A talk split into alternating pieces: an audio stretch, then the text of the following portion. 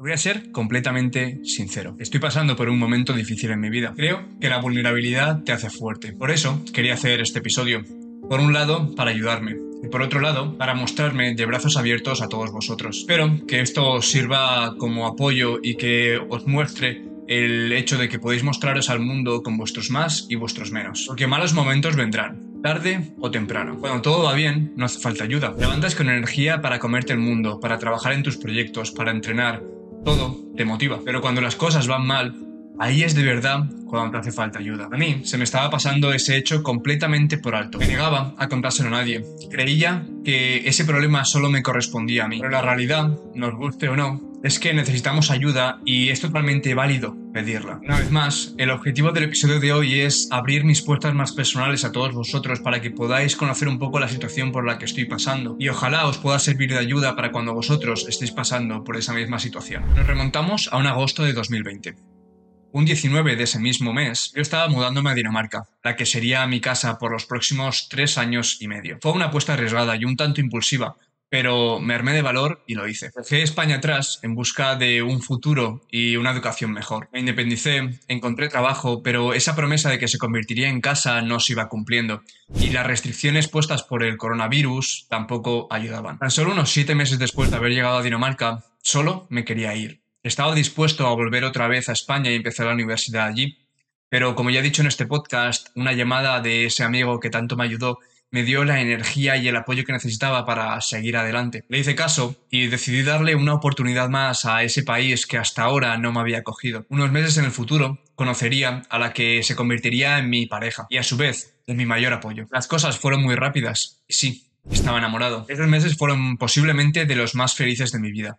Viajaba, hacía lo que quería, estaba con la persona que quería y con la que más a gusto estaba y estaba realmente feliz. El tiempo pasa y un año y medio después la situación cambia drásticamente. Yo ya venía con una carga de trabajo bastante, bastante alta, pero de la noche a la mañana mi carga de trabajo se duplica. De repente no tenía tiempo para hacer nada junto a ella. Tenía mi foco y mi tiempo puestos en otros proyectos, en mí. Y ella se dio cuenta. Yo no sabía si podía cambiar esa situación. Llevaba tanto tiempo y tantas horas puestas en esos proyectos que no sabía si estaba dispuesto a dejarlos atrás. Estaba realmente llegando al límite o conseguía sacar algo de esos proyectos en un periodo corto de tiempo o los tenía que dejar. Pero de verdad me negaba a rendirme. Solo pensar en las horas que había puesto, en todas las reuniones que había tenido que tener, en todos los contactos que había tenido que hacer para llegar hasta donde estaba a día de hoy, me quemaba por dentro. Así que me decidí a ir a por un todo o nada. Lo hablé con mi pareja y aunque no le entusiasmó la idea en sí, sí que me apoyó y me mostró todo su cariño. Me adentro en este mundo de trabajo 24/7. Me levanto a las cinco y media para entrenar, después me voy a trabajar, llego a casa, ceno y sigo trabajando. De repente, toda mi vida se convierte en la palabra trabajo. Sé que no era sano y para nada sostenible, pero también sabía que no era para siempre, y estaba dispuesto a sacrificarme. Mientras que todo esto pasaba, veía y sentía como la llama del amor se iba apagando lentamente. Por un lado, la echaba de menos. De verdad quería pasar tiempo con ella, ir a alguna parte del mundo y perdernos, solo ella y yo. Pero por otra parte, sabía que esa opción no era realista por el momento. Cuando estaba con ella, mi mente seguía en otra parte. No era capaz de desconectar totalmente de todo lo que estaba pasando a mi alrededor, ni siquiera cuando estaba con ella. No podía poner mi foco ni atención en ella. Sentía que las cosas ya no eran como antes y yo creo que en parte ella sentía lo mismo. No quería apartarla de mi vida, pero era lo mejor que podíamos hacer. Por el momento no era capaz de darle ni el tiempo ni el amor que ella necesitaba. Sonará muy típico tópico, pero yo no era la persona que ella merecía. Así que, en un acto de defensa propia y también de defenderle a ella, decidí tomar el paso y cortar la relación. No tenía sentido seguir luchando por algo que tarde o temprano se iba a acabar. Mi foco en la vida ahora mismo no estaba ahí y me era imposible seguir con ello. Fue un golpe duro, no te voy a mentir pero fue el golpe menos duro de todo lo que vendría a posteriori. Esto pasó hace una semana y media. Fue como si abriese la puerta a un mundo totalmente desconocido, como si detrás de esa puerta hubiese un abismo al que me tenía que lanzar sin mirar atrás. En ese abismo estaban todas las piezas que necesitaba para saber un poco qué iba a ser de mi vida, pero esas piezas estaban revoloteando sin orden ni desorden. Y yo tenía la responsabilidad y el deber de ponerlas otra vez en su sitio. Sabía que ese proceso, ese paso iba a ser de lo más difícil de todo lo que me iba a venir. Después de dejarlo, ella me dijo algo que de verdad me afectó. Decía algo como, lo que me preocupa de verdad es que no sé con quién acabo de hablar pero no es la persona de la que me enamoré. Por favor, ten cuidado, préstate la atención que necesitas y no te quemes ni te estreses de más. Espero que todo vaya como quieras y que todas tus ideas se hagan realidad. Te lo mereces. Estas palabras suyas me hicieron replantearme muchas cosas en la vida. Estaba realmente lo cierto, no era la persona que había sido, no era el Guillermo de verdad. Durante estos últimos meses no había sido capaz de sacar ese humor que me caracteriza, la energía que soy capaz de transmitir a los demás, el ser detallista por sorpresa. Nada de eso salía de mí y me pregunté, ¿cómo he llegado hasta este punto? Hasta ese momento, el trabajo me autorrealizaba. El gimnasio era mi vía de escape y mi momento de desconexión. El comer era mi afición mi placer. Pero mientras todo esto pasaba, perdía la motivación por entrenar. Me ponían un plato encima de la mesa y me daba angustia. Trabajaba por hábito y rutina, pero sin motivación alguna ni dirección hacia ningún objetivo. No quería asumirlo, pero estaba mal. Y lo peor de todo es que sabía que no podía salir de esta yo solo. No sabía a quién pedir la ayuda. La que había sido mi mayor apoyo emocional y personal ya no estaba en mi vida. No tenía nadie a mi alrededor con la suficiente confianza como para poder hablar de estos temas y que fuese capaz de entender por dónde estaba pasando ahora mismo. Eso me frustró muchísimo. ¿Cómo podía haber llegado hasta ese punto? ¿Podía ser que me hubiese centrado tanto en mi vida y en mí mismo que me hubiese olvidado totalmente de los demás? No era eso muy egoísta por mi parte. Era una mezcla entre frustración y culpabilidad.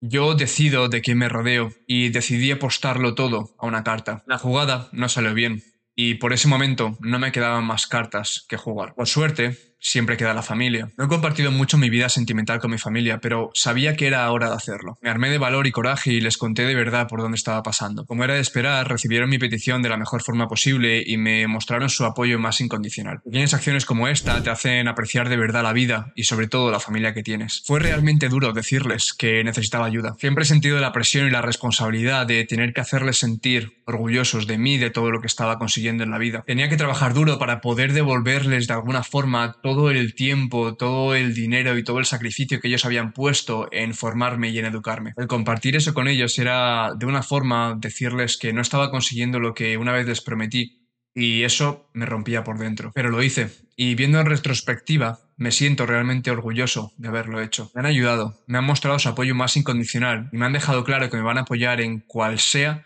la decisión que decide tomar en mi vida. Eso ha sido para mí un propulsor incalculable para poder salir de esta situación en la que me encuentro. Están siendo semanas complicadas, no te voy a mentir. Estoy descubriendo facetas personales que nunca antes había visto de mí. He visto inseguridades que no se habían manifestado antes, pero también he visto esa resiliencia y capacidad de lucha que tanto me gusta de mi personalidad. Ese sea como sea vas a salir de esta, o el de todo se sale. Todavía sigo siendo fiel a eso que dicen de que fuera de la zona de confort es donde uno de verdad crece como persona. Y yo tengo la suerte o desgracia de estar viviéndolo a día de hoy en, mis propias carnes. Pero por todo sufrimiento, Estoy, por increíble que parezca, disfrutando de todo el proceso. No en el sentido de placer y de disfrute, sino en el sentido de saber que poco a poco estoy cultivando algo dentro de mí que me va a ayudar en el futuro a enfrentarme a estas situaciones y a este tipo de estrés. Todo obstáculo, todo reto en la vida te da lecciones y herramientas que se quedan contigo y que podrás utilizar en el futuro en cualquier situación en las que la necesites. El saber cómo afrontar situaciones complicadas o el llevar de la mejor manera situaciones de estrés o de mucha carga de trabajo. El cómo llevar una ruptura amorosa o desaferrarte a algo que considerabas realmente importante en tu vida. De todo se aprende y como Alberto Espinosa dice, si todos aprendiésemos a perder, ganaríamos siempre. Y señoras y señores, así es la vida. Hay épocas en las que todo parece un camino de rosas, que todo son alegría y felicidad y que vives en una burbuja en las que no hay ni problemas ni preocupaciones. Pero también hay épocas en las que esa burbuja en la que vives explota y te caes al suelo y te das una hostia que no te veías venir. Todos tus estándares se desmoronan. Las creencias que tenías ya no son tan sólidas y reina el caos allá donde vas. Ojalá me hubiese enseñado esto antes ahora mismo sería mucho más capaz de combatir toda la situación por la que estoy pasando. Pero bueno, no culpo a nadie. Al fin y al cabo solo tengo 20 años y supongo que todavía me queda una vida entera por delante para seguir aprendiendo. Dentro de dos meses acaba mi carrera universitaria aquí en Dinamarca. Dentro de dos meses acaba esa fecha de caducidad que me puse hace tres años y medio para de verdad encontrar un propósito en la vida y ver qué hacer con mi vida. Me prometí trabajar duro para poder hacer de un proyecto una vida antes de que acabase la carrera. Como te puedes imaginar, eso no va a suceder. al menos por ahora. Creo que todavía me queda bastante tiempo y esfuerzo antes de que pueda crear una vida sostenible y fructífera de alguno de mis proyectos. Como ya habréis escuchado en el episodio 31 de Sense, y si no lo has escuchado te recomiendo de verdad que vayas, He emprendido muchos proyectos diferentes en estos últimos años, desde entrenamientos online hasta sitios blog, creación de contenido o incluso startups biotecnológicas. Y la mayoría de ellos no ha llegado ni siquiera a despegar. Ya te digo yo que no será ni por tiempo ni por sacrificio, porque de eso le he echado montones. Y aquí es cuando te empiezas a preguntar y a crear esos pensamientos autodestructivos. El ¿estoy de verdad hecho para esto?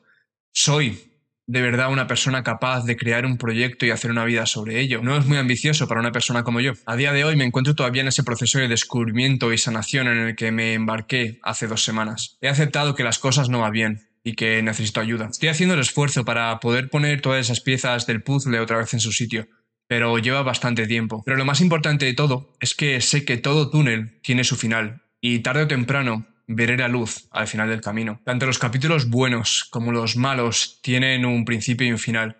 Y al jugar con esas cartas te da la esperanza de seguir día a día porque sabes que en algún momento todo esto se acabará. Como una buena amiga me dijo en el mejor momento posible, el tiempo todo lo cura y estoy seguro de que cada día te sentirás menos perdido. Esta frase, por inocente y simple que parezca, ha sido el motor de mis últimos días. Guillermo, el tiempo todo locura. Como a mí me dijeron en su día, yo hoy te lo digo a ti. Estás pasando por una situación parecida a la mía, si no sabes qué hacer con tu vida, tienes muchas preocupaciones en tu cabeza o simplemente estás pasando por un mal momento en tu vida, no te preocupes. Tanto lo bueno como lo malo tiene un principio y un final. Lo que piensas que nunca acabará, acabará en algún momento. Y eso que crees que está acabando contigo te hará mucho más fuerte y te preparará para un futuro mejor. Sé fuerte y mantente en pie.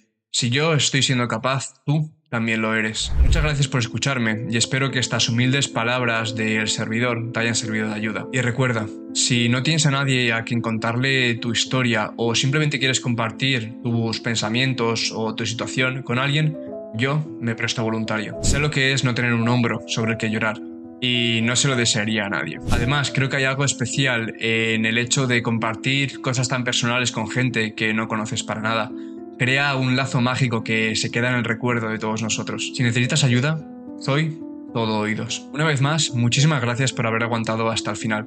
Como ya sabéis, la semana que viene volveremos con más y mejor. Y mientras tanto, te animo a darle 5 estrellas al podcast en Spotify o en cualquier plataforma, en seguirnos en redes sociales bajo el nombre de Sense Podcast barra baja. Y como a mí más me gusta, recomendárselo a tu familia y amigos.